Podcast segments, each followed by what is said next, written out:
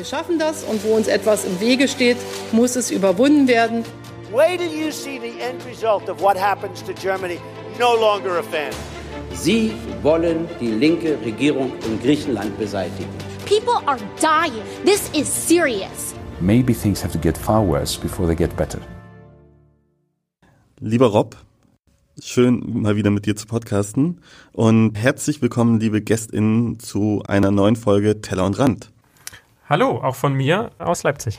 Wie ihr hört, sind wir weiterhin Corona-bedingt auch in 2021 gewohnt, getrennt zu sein. 2021 ist ja mit dem Knaller gestartet, würde ich mal sagen. Auf jeden Fall, wir nehmen auf am 8. Januar und das ist äh, knapp zwei Tage nach dem Sturm auf das Kapitol in Washington. Ja, und ich muss sagen, dafür, dass wir dort rechtsradikale GewalttäterInnen gesehen haben, wird es zumindest in den äh, bürgerlichen Medien sehr, sehr heruntergespielt, oder? Wie findest du das? Ich habe das Gefühl, Deutschland kann oder deutsche Medien können, natürlich sind nicht immer alle gemeint, das ist jetzt nur so ein bisschen verallgemeinert.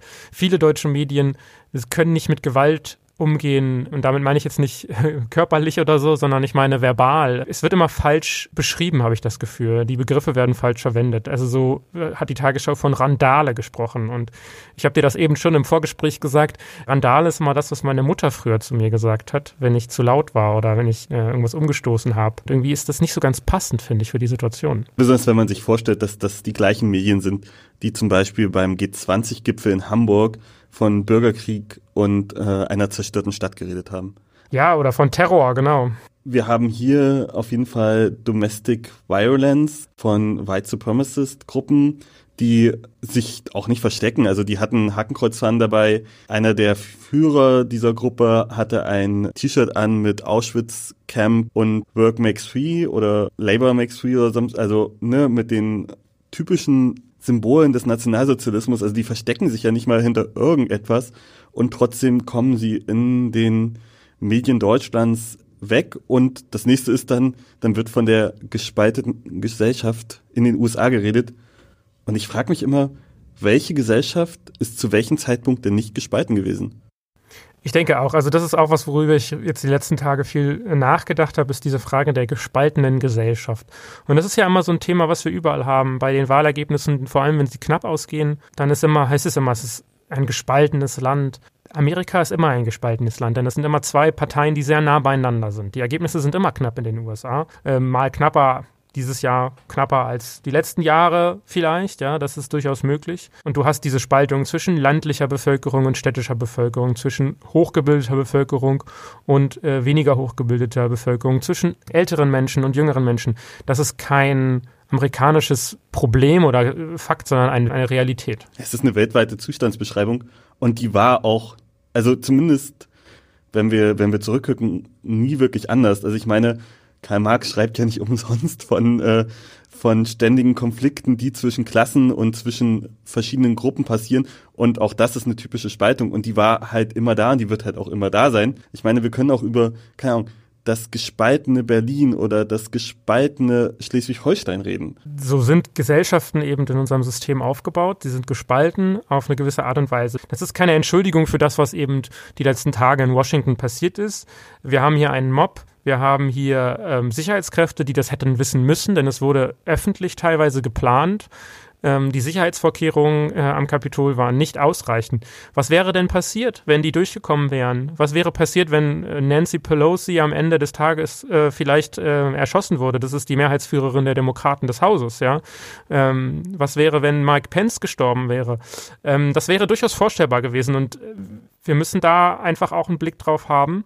Ähm, eine Person, zwei Personen sind im Endeffekt gestorben, ein ähm, Polizist äh, der Congress Police und ähm, eine der, in Anführungszeichen, Demonstranten, wie viele sagen würden. Ich würde sagen, einer der Angreifer da hätte ja viel Schlimmeres passieren können und äh, das müssen wir vor Augen halten. Das ist nicht die Lösung für das Problem in den USA, eben diese Gewalt jetzt anzuwenden. Ich sehe das einfach nicht als eine gute Lösung. Ja, da kommt auch bei dir der Politikwissenschaftler hervor. Ich, für mich ist es halt noch was anderes.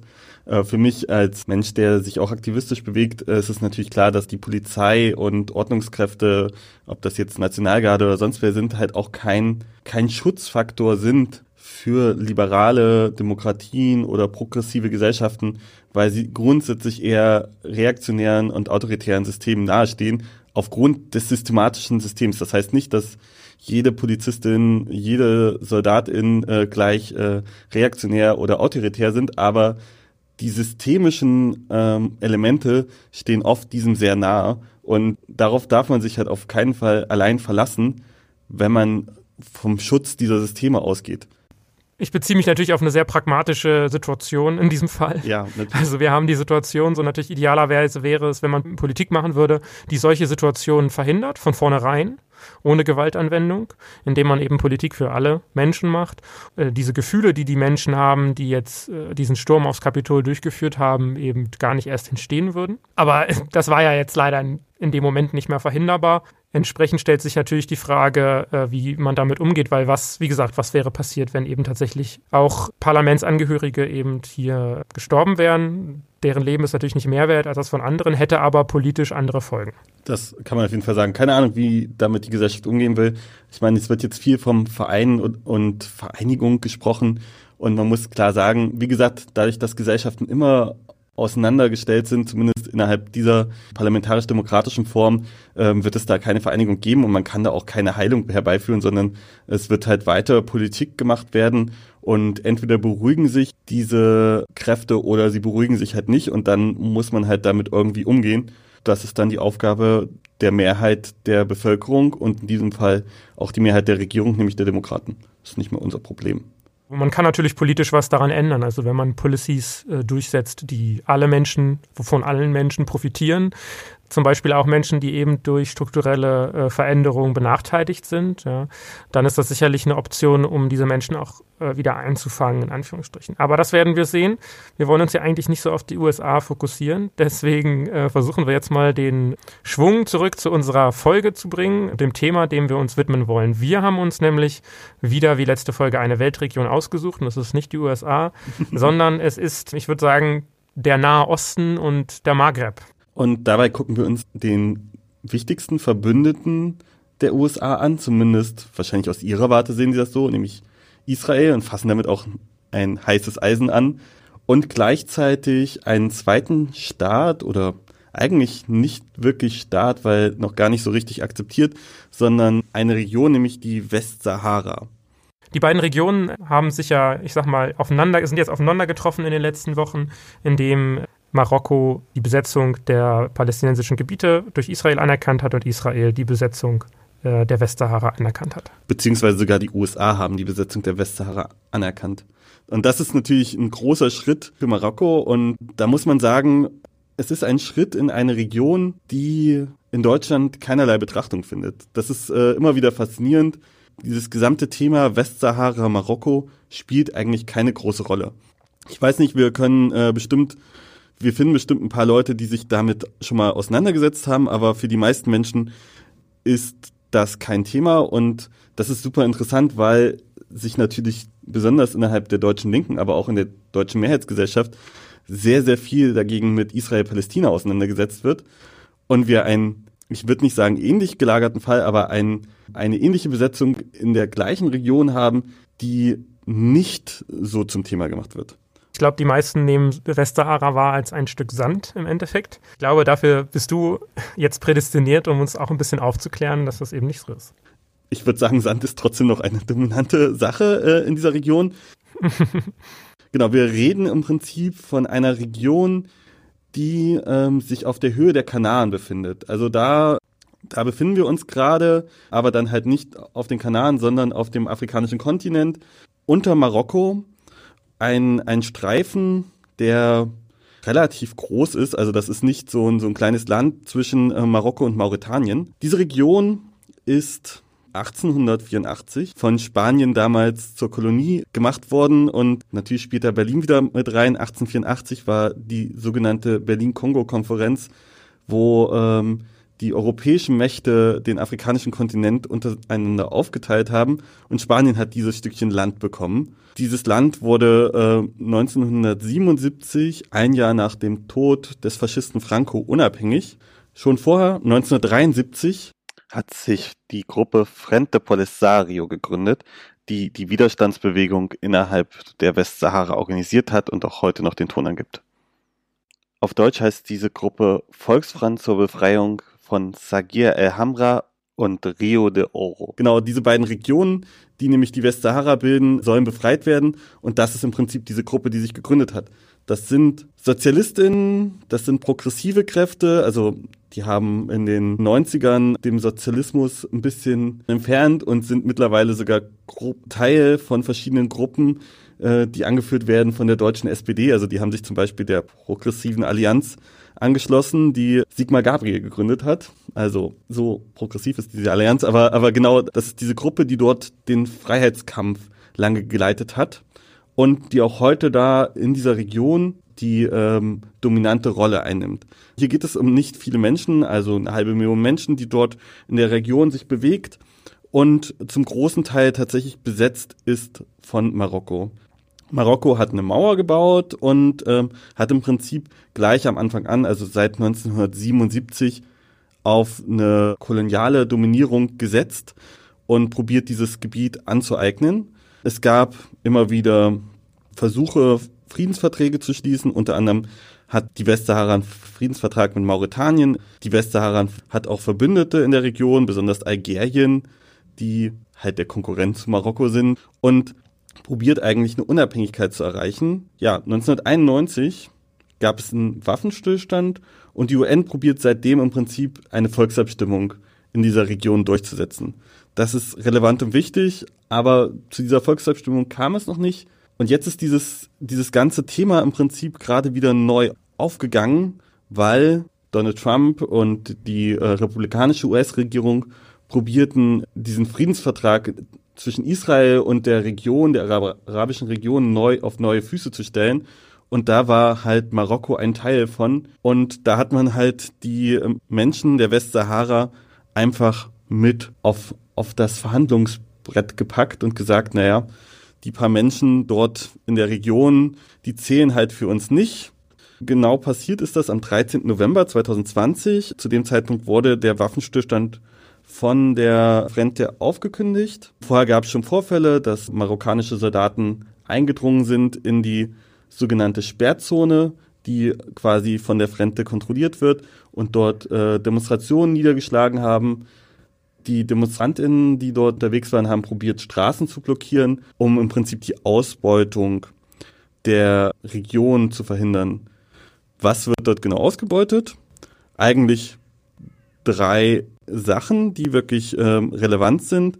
Zum einen geht es dort um Lebensmittel, also es wird ein bisschen Gemüseanbau betrieben, es wird, es gibt relativ reichhaltige Fischgründe und das dritte und wahrscheinlich entscheidendste, es gibt die zweitgrößten Phosphorvorräte der Welt. Relevant ist die Region derzeit aber auch noch auf einem anderen Feld, nämlich in der unglaublich großartigen äh, Flüchtlingspolitik der Europäischen Union. Ähm, das war die Ironie.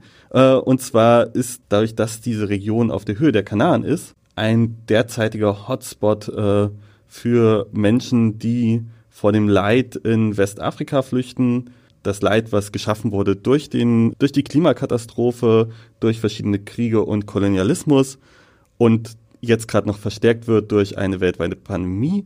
Und durch das Schließen sämtlicher anderer Fluchtwege nehmen Menschen jetzt den Weg über den Atlantik von der Westsahara in die Kanaren in Anspruch und äh, probieren im Prinzip so nach Europa zu kommen. Das sind, je nachdem, welche Insel man äh, sucht, bis zu 400 Kilometer übers offene Meer. Das ist äh, kein Katzensprung.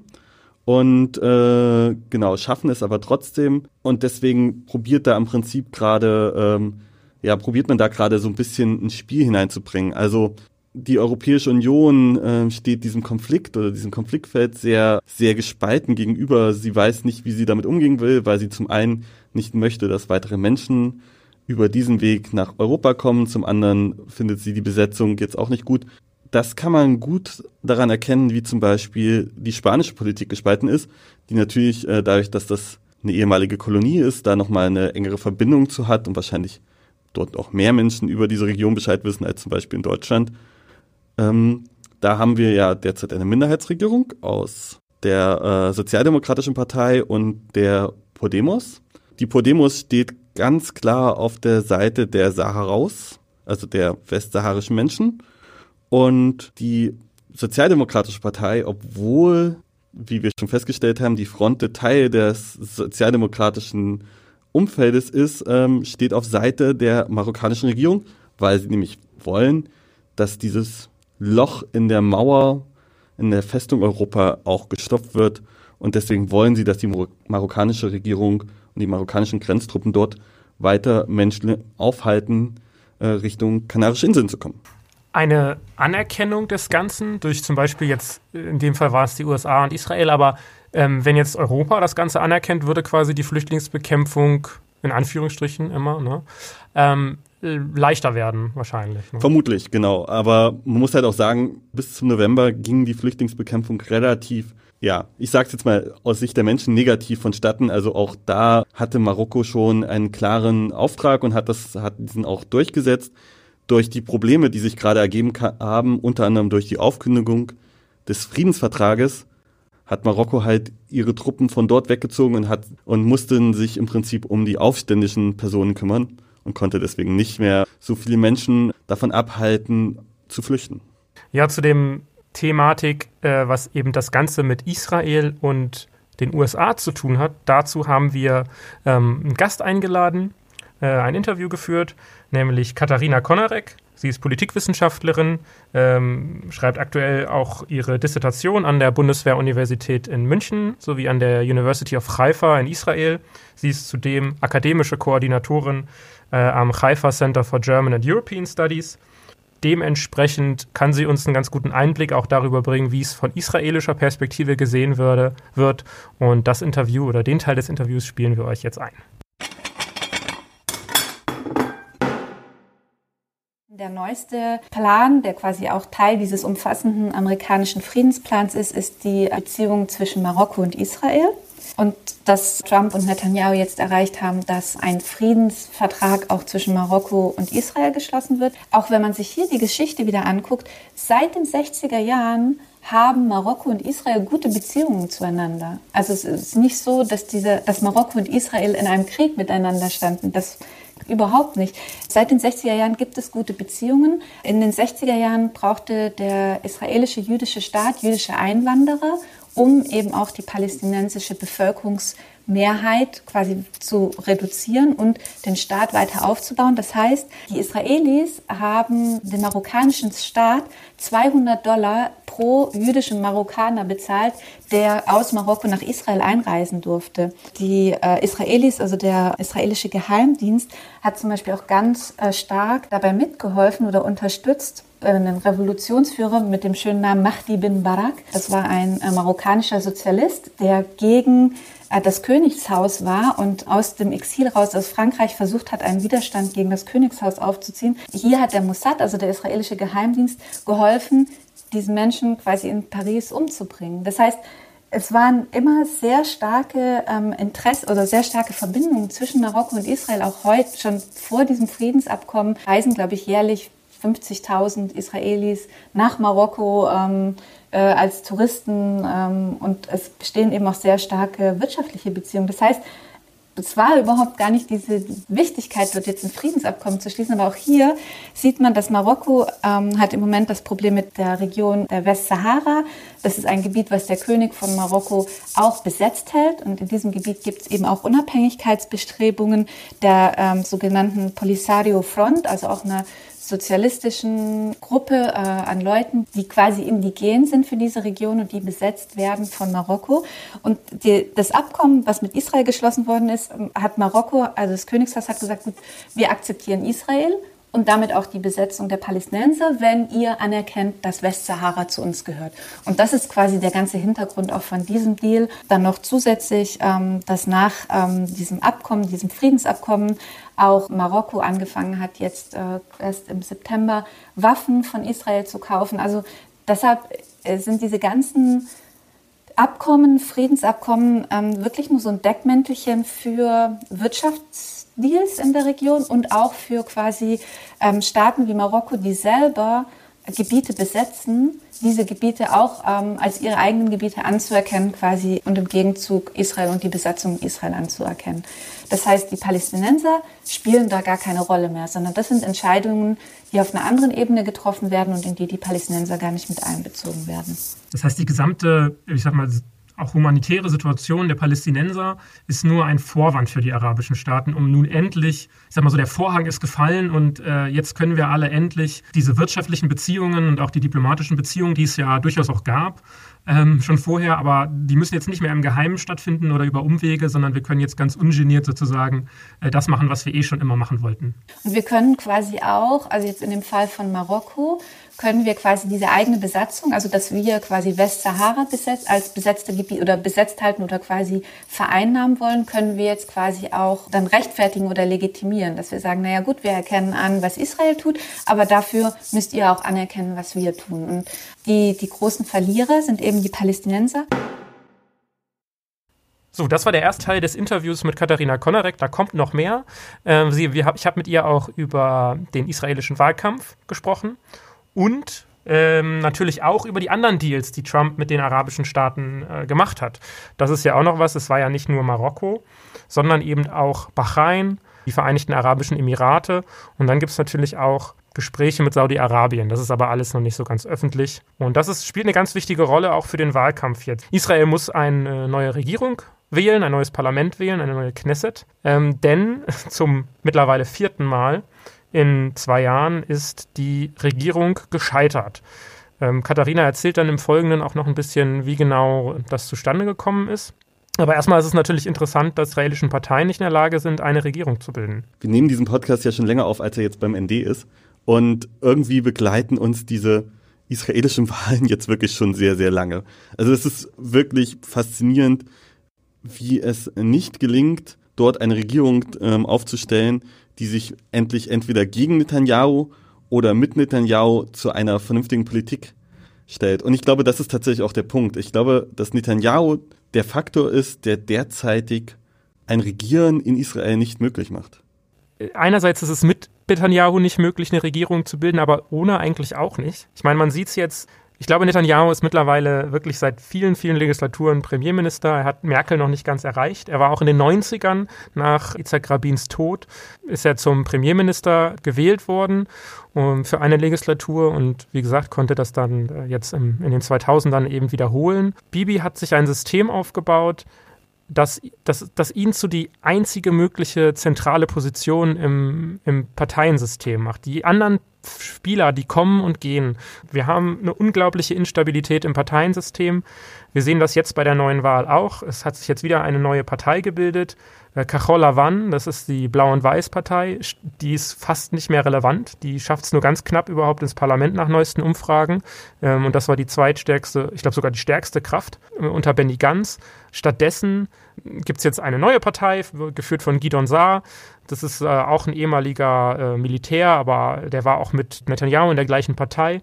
Und äh, der sagt jetzt auch, ich werde auf keinen Fall mit Netanyahu zusammen regieren. Und äh, was das wert ist, ne, das wissen wir seit Benny Gantz auch. Der hat das auch immer gesagt und ist dann in eine Koalition gegangen. Es ist so ein bisschen der Kampf zwischen dem Lager pro Netanyahu und kontra Netanyahu, das linke Lager und das rechte Lager.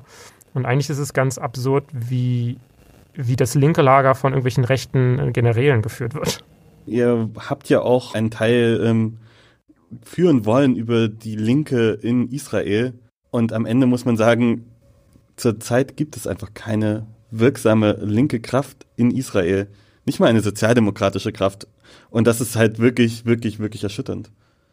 Ja, man muss sich vorstellen, die wirklich älteste Partei im israelischen Parteiensystem, das ist die Avodah, die Arbeiterpartei, die würde es nach aktuellen Umfragen nicht über die 3,25 Prozent Hürde schaffen. Das ist die Partei von Itzhak Rabin, um das nochmal im Kontext zu haben. Ne? Ähm, die Partei der Hoffnung auf Frieden. Und diese Partei ist im Endeffekt hoffnungslos am Boden. Es ist vorbei. Wir haben die Meretz, das ist eine linke Partei der eher weißen Akademikerschichten, der jüdischen Akademikerschichten. Die ist auch irrelevant geworden. Letzte Wahl haben sie sich zusammen mit der Avoda aufstellen lassen.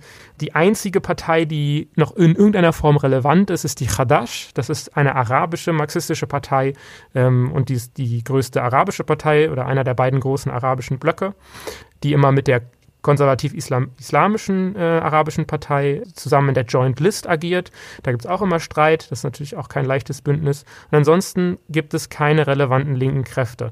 Das macht natürlich auch deutlich, wie weit dieses Land nach rechts gerückt ist.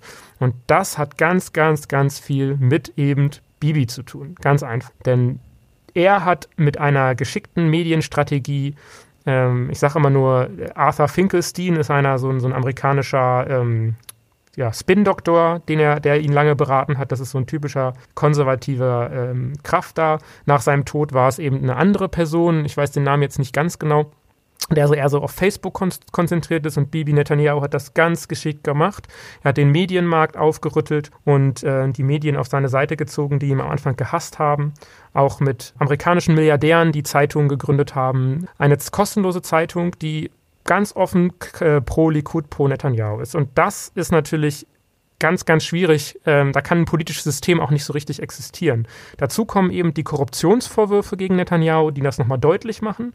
Das heißt, Druck auf Medien ausüben, positiv über ihn zu berichten, weil sonst kommen negative äh, politische Entscheidungen von seiner Seite. Wir haben Geschenke von Milliardären, die er bekommt, die er nicht deklariert entsprechend.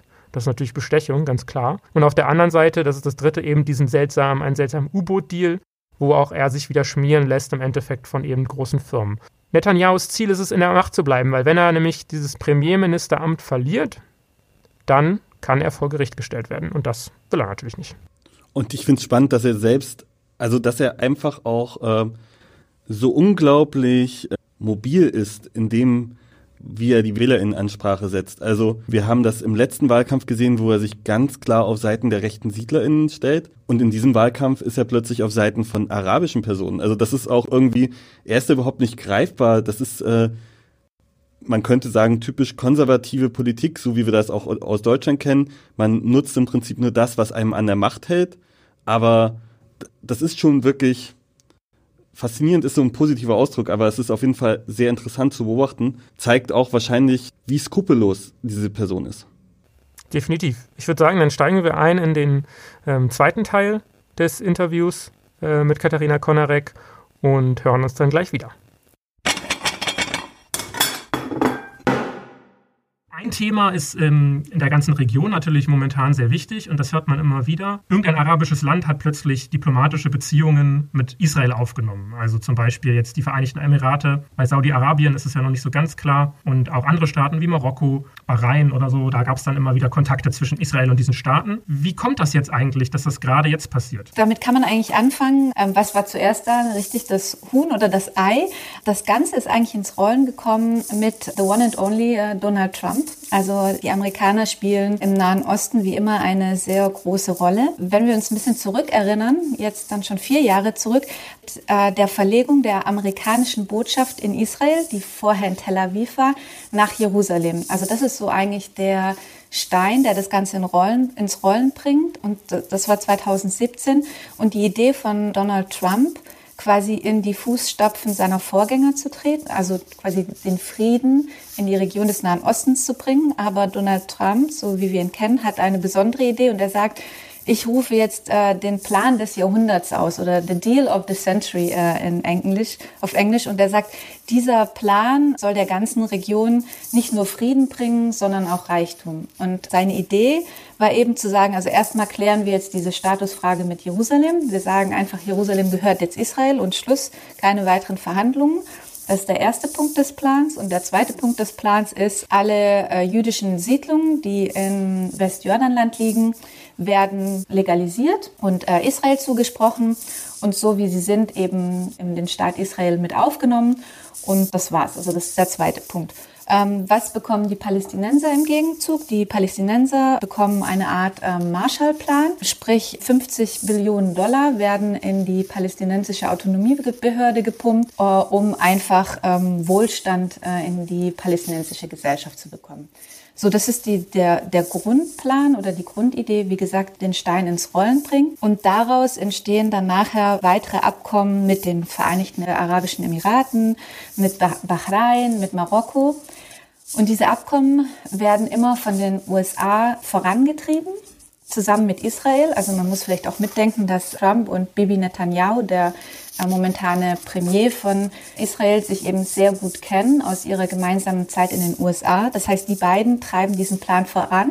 Sie sagen immer, das geht um Frieden für die Region. Wir wollen Frieden in die Region äh, bringen und sich damit auch selber quasi ein Denkmal setzen. Und wenn man diesen Friedensplan aber eher immer ein bisschen auseinander nimmt und genauer beleuchtet, sieht man, dass es eigentlich gar nicht um Frieden geht, sondern einfach eine große Geschäftsidee ist. Wer verdient daran? Also die Hauptgewinner von Trumps Friedensplan oder Deal of the Century sind natürlich vor allen Dingen die Amerikaner und die Israelis, unter denen ähm, die Waffenindustrie, die Waffenlobby und die Tourismusbranche. Zum Beispiel, wenn wir uns mal den Vertrag oder den, ähm, das Friedensabkommen, also ich würde das immer in Anführungszeichen setzen, das Friedensabkommen zwischen den Vereinigten Arabischen Emiraten und Israel anschauen, dann äh, äh, sehen wir darin, dass eigentlich nie ein Krieg zwischen diesen beiden Ländern bestand. Also es gab keinen aktiven Krieg zwischen den Vereinigten Arabischen Emiraten und Israel oder zwischen Bahrain und Israel. Es gab immer ähm, unter der Hand ähm, Wirtschaftsbeziehungen, also es gab immer Einkäufe von äh, Öl oder ähm, zum Beispiel Verkauf von Diamanten durch Israelis in Bahrain äh, oder den äh, Vereinigten Arabischen Emiraten. Das Einzige, was quasi immer zwischen den meisten arabischen Staaten und Israel stand, war die Frage der Palästinenser. Ähm, und zwar in dem Sinne, dass die äh, äh, arabischen Länder immer versucht haben, die Palästinenser ein Stück weit zu schützen, indem sie gesagt haben, naja, wir machen keine offiziellen Beziehungen mit Israel, solange die Palästinenserfrage nicht geklärt ist und solange die palästinensischen Gebiete besetzt sind.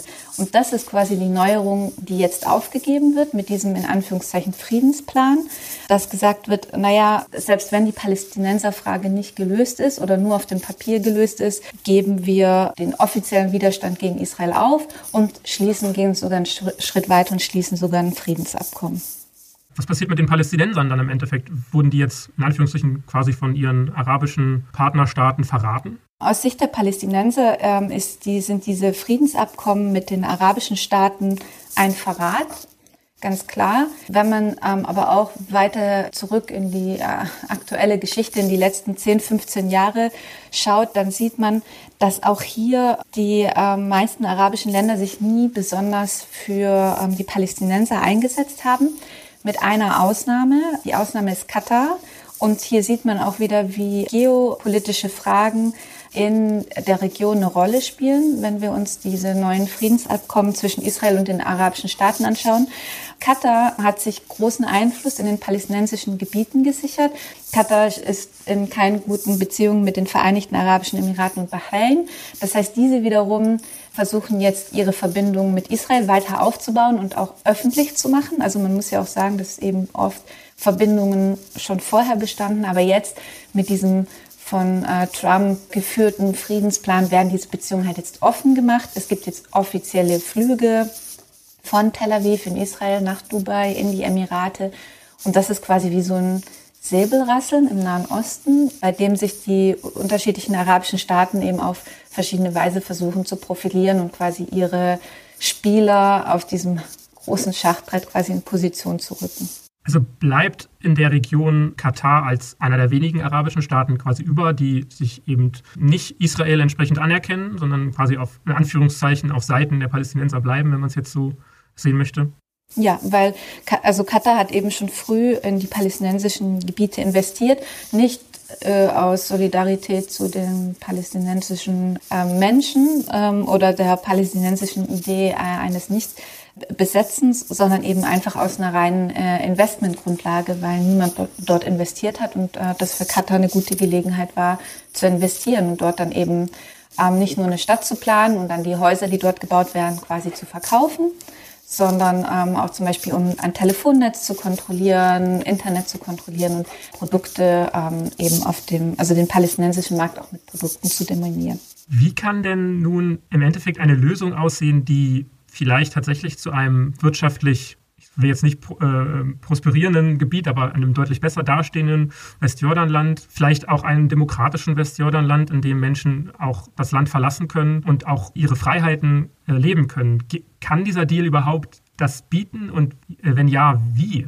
Das große Problem dieses von Trump initiierten Friedensplan für den Nahen Osten ist, dass Palästinenser nie mit am Tisch, mit am Verhandlungstisch saßen. Wenn wir zurückblicken auf die Verhandlungen zwischen Bill Clinton, Itzhak Rabin und Yasser Arafat, da sieht man immer, dass immer äh, die Amerikaner quasi nur sozusagen die Matchmaker waren zwischen zwei Parteien, aber beide Parteien mit am Tisch saßen. Und an diesem Friedensplan sitzen die Palästinenser nicht mit am Tisch. Und die Amerikaner oder Israelis argumentieren, naja, die Palästinenser, wenn man sie mit an den Tisch holt, ähm, sind nur destruktiv und nicht produktiv. Deshalb machen wir den Frieden für sie.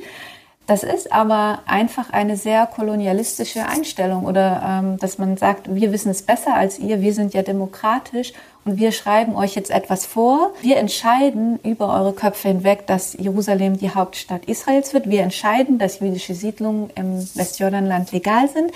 Und was, was wir euch geben, quasi als ähm, Bonus, ist, dass wir 50 Millionen Dollar in eure Kassen spülen und dann könnt ihr damit machen, was ihr wollt. Ein Wahlkampf wird in Israel ja jetzt wieder anstehen. Und zwar, der, ich glaube, der vierte in zwei Jahren. Die Kandidaten sind ja im Endeffekt auch wieder die gleichen. Also zum vierten Mal will Bibi Netanyahu sein Amt verteidigen. Eigentlich sollte er ja dieses Jahr, also 2021, abtreten, oder? Schon die letzten Wahlen hat er nur sehr knapp gewonnen. Sein größter Konkurrent damals in Anführungszeichen war ähm, ein ehemaliger ähm, General mit dem schönen Namen Gans.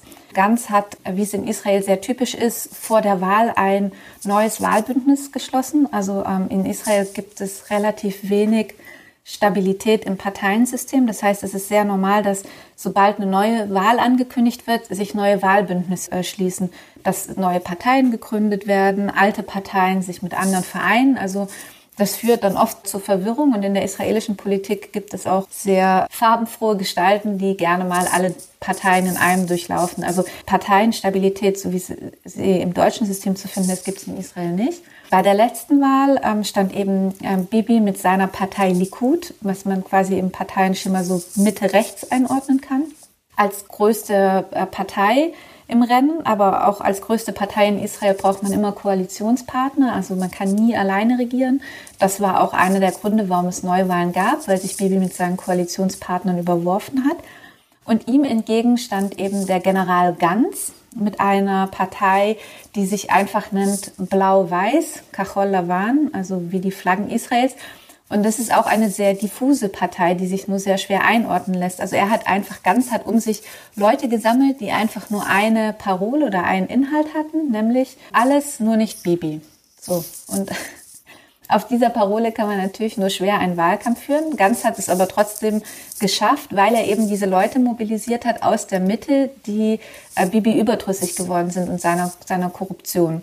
Das heißt, ähm, wir hatten Bibi auf der einen Seite, den General ganz auf der anderen Seite. Das war ein knappes Kopf-an-Kopf-Rennen, was Bibi ganz knapp gewonnen hat. Und dann, große Überraschung, nach verschiedensten Verhandlungen, ähm, es war sehr schwierig, ähm, überhaupt eine Koalition zu bilden, haben sich dann der General Ganz und Bibi zusammengeschlossen und eine große Koalition gemacht, was natürlich total absurd ist auf den ersten Blick, weil die ganze Wahlkampagne von Blau-Weiß, also von Ganz gegen Bibi ausgerichtet war. Und auf einmal findet sich diese Partei in einer Koalition mit ihm wieder. Das Abkommen war, dass man gesagt hat, wir können jetzt Israel nicht schon wieder in eine Neuwahl zwingen, sondern wir müssen uns jetzt zusammenreißen. Wir beiden großen Parteien machen jetzt gemeinsame Sache. Und Bibi gibt dann quasi nach zwei Jahren Amtszeit sein Amt ab, gibt, übergibt es an Ganz. So, und nun äh, stehen wir vor dem Punkt, dass Bibi sagt, nee, das, ist doch jetzt gar keine gute Idee in der Corona-Krise und wo wir jetzt doch auch gerade diesen tollen Friedensplan mit dem Nahen Osten eintreiben. Und ich glaube nicht, dass die Israelis das wollen. Also halten wir uns nicht an die Vereinbarung und machen einfach wieder Neuwahlen. Bibi hat in der Corona-Krise am Anfang total versagt. Wir haben sehr hohe Todeszahlen in Israel. Aber jetzt, was man sieht, was das Impfen betrifft, ist Israel Vorzeigeland Nummer eins. Also in einem Tag 100.000 Impfungen. Israel hat sich vier Millionen Impfdosen bereits gesichert, während Europa noch gar nicht in dem Prozess drin ist, ist Israel wirklich da weit vorne. Und das ist was, was sich Bibi auf seine Flagge schreiben wird. Das und den Nahostfriedensplan. Und nach neuesten Umfragen scheint es so zu sein, als ob es Bibi wieder gelingen könnte, daraus eine Mehrheit zu formen. Also dass, sie, dass er es wieder geschafft hat, die Leute so weit hinter sich zu bringen, dass sie sagen, wir brauchen in dieser Krise einen starken Mann, jemand, auf den wir uns verlassen können, jemand, der uns die ganzen Impfdosen gesichert hat und selber schnell entschieden hat und jemand, der es geschafft hat, einen Friedensplan mit den Vereinigten Arabischen Emiraten und Bahrain zu schließen, der uns Frieden in die Region bringen wird. Das ist jemand, den wir wählen können. Und das wird er für seinen Wahlkampf ganz stark nutzen. Haben ja aber trotzdem noch tausende Menschen auf der Straße. Wir haben viele Menschen, die Benny Gantz unterstützt haben, gegen äh, Netanyahu sind. Wie kann das denn sein? Wer, warum gewinnt er dann trotzdem immer wieder? Wer, wer, wer wählt ihn denn? Wer unterstützt ihn? Das, was wir auf der Straße sehen, ist in Anführungszeichen auch so ein bisschen vielleicht eine Illusion. Also was wir sehen auf den Straßen sind weiße Eliten, also ähm, Ashkenazi-Juden, die ähm, hauptsächlich aus ähm, aus Europa kommen, also wirklich eine Elite, eine gebildete Ak äh, Elite, Akademiker und deren Kinder, Kindeskinder, die auch oft ähm, zum Beispiel nicht mehr religiös sind. Das sind die Leute, die sich natürlich darüber empören, dass sie sagen, wie kann jemand so skrupellos sein, wie kann jemand so korrupt sein. Das sind die Leute, die demonstrieren. Ich habe vorher gesagt, auch die Mitte der Gesellschaft. Aber man darf nicht unterschätzen, ähm, dass A, Orthodoxe eine große Rolle spielen Orthodoxe werden nicht für ganz stimmen, sondern die haben ihre eigenen Parteien, ihre eigenen religiösen Parteien, die auch Bibi dann bei einer Regierungsbildung unterstützen werden. Und Bibi schafft es, quasi die untere Mittelschicht bis Unterschicht zu mobilisieren. Und tatsächlich jetzt in dem Moment, wo wir sprechen, wahrscheinlich heute noch oder morgen, wird Bibi Netanyahu in die großen, es gibt im Norden Israels eine quasi palästinensische Enklave, das ist, wird genannt das Dreiecksgebiet oder auf Arabisch Musalij, mit der größten Stadt Umm el-Fachem, die bisher, also dort ist eine rein arabische Stadt, so ähnlich vielleicht wie Nazareth, also im Norden des Landes. Dorthin wird ähm, Bibi Netanyahu ähm, heute oder morgen reisen und eine Wahlkampfrede halten. Und das ist neu. Also er wird versuchen, auch einen Teil der äh, palästinensischen Bevölkerung zu mobilisieren, indem er ihnen eben genau den Friedensplan des Nahen Ostens verkaufen wird und sagen wird, schaut mal, ich stehe selbst eure arabischen Brüder und Schwestern in den Emiraten, in Marokko, in Bahrain, sind jetzt auf unserer Seite, kommt zu uns, wählt mich. Ich verspreche euch eben Wohlstand und Frieden. Ich werde Israel und euch in ähm, eine neue Ära führen. Und das macht er sehr geschickt. Ähm, also er ist demagogisch sehr geschickt. Ähm, und er bewegt die Misrachi, die untere Schicht, also die ähm, aus Marokko eingewanderten Juden, aus Irak, aus dem Iran, also die Leute, die in der Unterschicht stehen, die bewegt er. Und da findet er auch eine Sprache, die äh, diese Leute erreicht. Und das ist eben eine sehr populistische Methode. Das ist so ähnlich wie die Frage, wie kann Trump es schaffen, selbst in einem, einem nach, ein, bei einer zweiten Wahl noch so viele Wähler zu motivieren. Und diese Methode verwendet einfach auch äh, Bibi Netanyahu. Und er sagt natürlich ganz klar, ich stehe für Sicherheit, ich bin ein Garant für Sicherheit, ich bin kein äh, Lefty, ähm, der sich hier, der sich hier Terroristen ins Land einlädt, sondern ich schaffe es, mit Arabern Frieden zu machen und damit den Wohlstand für Israel ähm, zu erhöhen. Sehr, sehr spannendes Interview. Danke, Rob, dafür, dass du das geführt hast würde gerne noch mal eine Frage stellen zu dieser gesamten Geschichte mit Bibi Netanyahu probiert, arabische Israelis dazu zu bringen, den Likud zu wählen. Warum sollten die das tun? Ich meine, das ist ja das Absurde. Ich meine, Katharina hat es angesprochen. Die Vorstellung, vor ein paar Jahren hat Netanyahu noch gewarnt in den, am letzten Tag vor der Wahl, the Arabs will vote in droves. Ja, die werden von den linken NGOs zur Wahlurne äh, gebracht. Ihr müsst jetzt unbedingt wählen gehen, ihr äh, jüdischen Israelis, um das zu verhindern. Äh, müsst ihr mich wählen, ja. Und ich glaube, durch die letzten Wahlen haben die arabischen Wählerinnen und Wähler gemerkt, dass sie eine Stimme haben und dass ihre Stimme eine Rolle spielt. Denn wenn Ganz zum Beispiel mit der Joint List sich zusammengetan hätte, dann gäbe es eine Regierung jenseits von, ben, äh, von Benjamin Netanyahu. Und ich glaube, das haben die Araber gemerkt, dass sie haben jetzt alles versucht. Ja? Sie sind mit der Joint List, äh, die haben sie so stark gemacht, 13, 14 Sitze im Parlament, ihr Maximum im Endeffekt erreicht, was möglich ist. Die Menschen realisieren jetzt, sie müssen auch mal was anderes versuchen. Warum nicht Netanyahu, der sich jetzt um sie bemüht mit den Deals, die er eben gemacht hat, mit Bahrain, mit äh, Vereinigten Arabischen Emiraten? Diese Deals waren ja genau dafür auch gedacht, diesen Friedensplan voranzubringen und eben deutlich zu machen, hey, ähm, ich mache Frieden mit euren Leuten, ja, bitte belohnt mich dafür und ich mache jetzt auch Politik für euch. Gerade auch die Impfungen gegen Covid-19, die in Israel ja sehr gut laufen, da wird auch verstärkt, werden auch in arabischen Regionen eben Impfzentren aufgebaut und gefördert.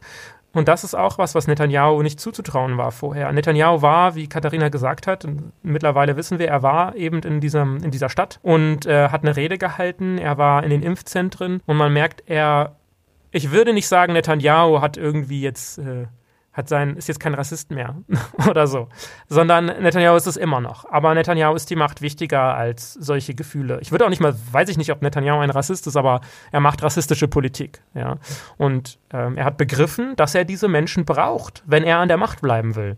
Und das ist natürlich Empowerment auch auf eine gewisse Art und Weise. Die Frage ist nur, und das müssen sich natürlich die Menschen auch überlegen, wenn man so jemanden wählt, kann es auch gut sein, dass man am Ende dann doch was gekriegt, was man nicht will. Und nämlich rechte, rechtsradikale, faschistische Parteien äh, mit an der Regierung. Mit, mit der Likud, die man gewählt hat. Und die macht im Zweifel Politik, die nicht so positiv für die arabische Bevölkerung oder die arabischen Israelis sind.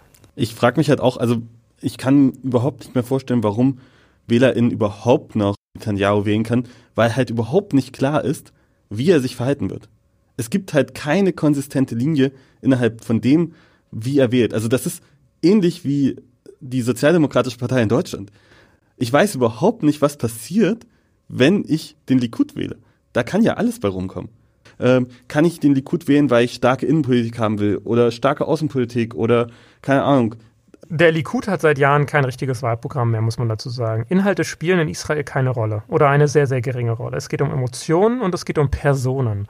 Und das ist der Punkt. Das heißt, die Leute wählen eben nicht den Likud, sondern sie wählen Netanyahu. Sie wählen wie jetzt Gidon Saar, ja, der macht eine neue Partei und kommt dann irgendwie gleich auf 30 Prozent, so in den Umfragen. Warum? Weil die Person bekannt ist. Und das macht, das macht im Endeffekt den, ähm, den Ausschlag. Es geht überhaupt nicht darum, was Gidon Saar jetzt genau machen will und sagen will, sondern es geht darum, ah, okay, hier ist eine neue Person, ja, die kennen wir irgendwie, die hat schon Jahre was gemacht, die ist sympathisch, die wähle ich. Und das ist das Problem. Ein Parteiensystem, was über Jahrzehnte die Inhalte komplett rausgenommen hat aus der politischen Debatte. Es gibt gar keine Debatte mehr über richtige, äh, äh, keine politische Debatte, keine große über, keine Ahnung, die Mietprobleme in Tel Aviv oder die, die ökonomischen Probleme vieler Menschen, die jetzt durch Covid arbeitslos geworden sind, der ökologischen Katastrophe, die sich auch in vielen Regionen Israels auch stattfindet. Ja? Das wird überhaupt nicht diskutiert, sondern es geht da Benny Nein, Benny Ja, äh, Bibi, Bibi, Bibi Ja, Benny Ja, Bibi Nein, keine Ahnung. Es geht immer nur um die Person. Also ist damit Israel schon weiter als, ähm, also ich meine, wir haben ja ein ähnliches Phänomen in den USA, da wird ja eigentlich auch quasi, wurde im Prinzip Politik von Trump nur über das Thema Trump definiert und nicht über andere Themen, wobei andere Themen damit eine Rolle spielten. Also am Ende ging es nur noch um, um Namen und das ist ja auch ein amerikanisches Phänomen.